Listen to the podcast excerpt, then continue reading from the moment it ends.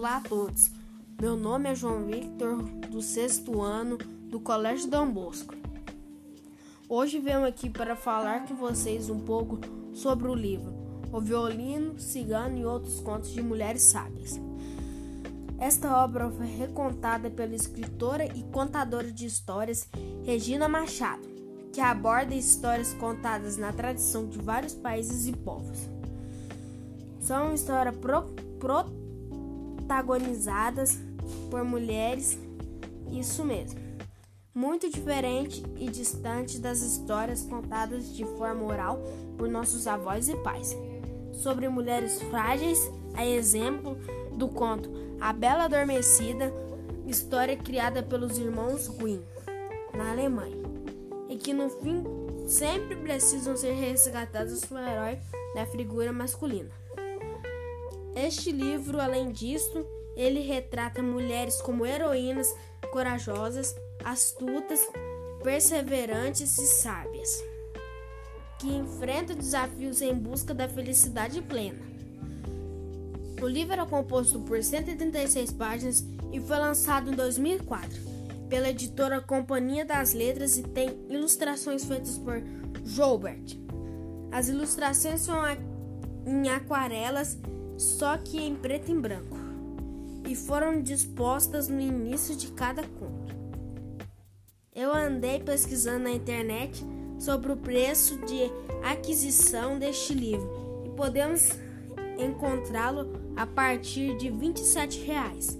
É possível também baixá-lo como PDF nesses blogs de literatura. Enfim, Regina Machado, a autora, nos conta no início do livro no título Apresentação Um Tesouro Escondido, página 9.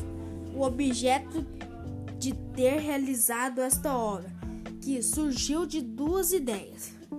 A primeira é de apresentar exemplos das diferenças e semelhanças entre as narrativas tradicionais de várias culturas do mundo que falam sobre questões humanas fundamentais.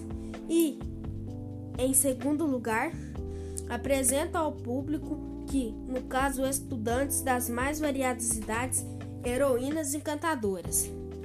A escolha dos contos reunidos nessa obra deve-se ao à autora que acredita ser um princípio feminino que dá vida a todos eles. Atributos como receptividade, eloquência, sensibilidade, paciência, fecundidade, espera, concavidade, leveza, maciez, umidade, calor e proteção. Qualidades essas que manifestam um princípio vital chamado feminino. Por isso que os contos reunidos neste livro não apresentam mulheres exemplares, mas modos de funcionamento da intuição do pensamento da percepção e da sensibilidade atuando nas diversas manifestações do princípio feminino.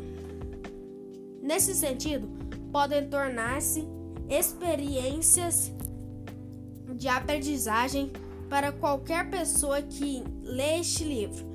Agora eu vou falar sobre um pouco da autora Regina Machado. Quem é Regina Machado?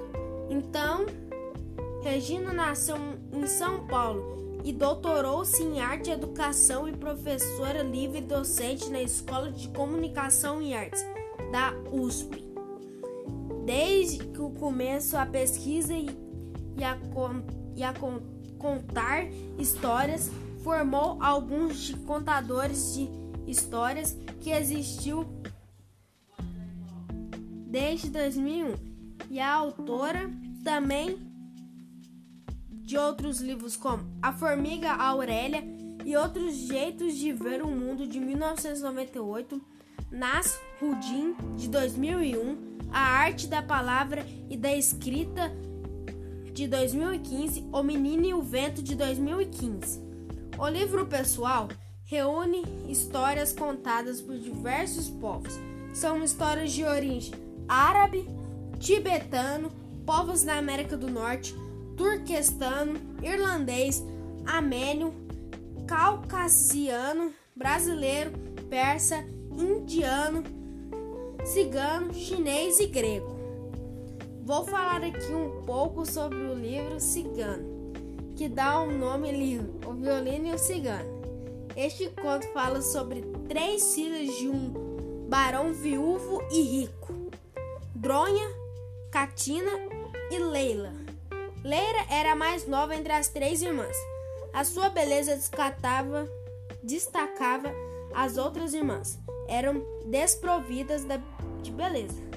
Elas invejavam a beleza e a simpatia da mais nova. Por sua causa, a situação das outras irmãs ficava delicada. Pois outros, todos os jovens do povoamento preferiam Leila em vez das irmãs. Para garantir que as outras duas não ficassem solteiras, o pai dizia que só permitiria que Leila se casasse depois das irmãs. Com isso, a beleza de Leila ia dificultando as outras irmãs de arrumarem um solteiro para casamento. E eis que a inveja e a raiva acabam levantando Dronha a empurrar sua irmãzinha de um precipício. O crime não teve testemunhas, e ao sumiço da garota permaneceu um mistério para todos.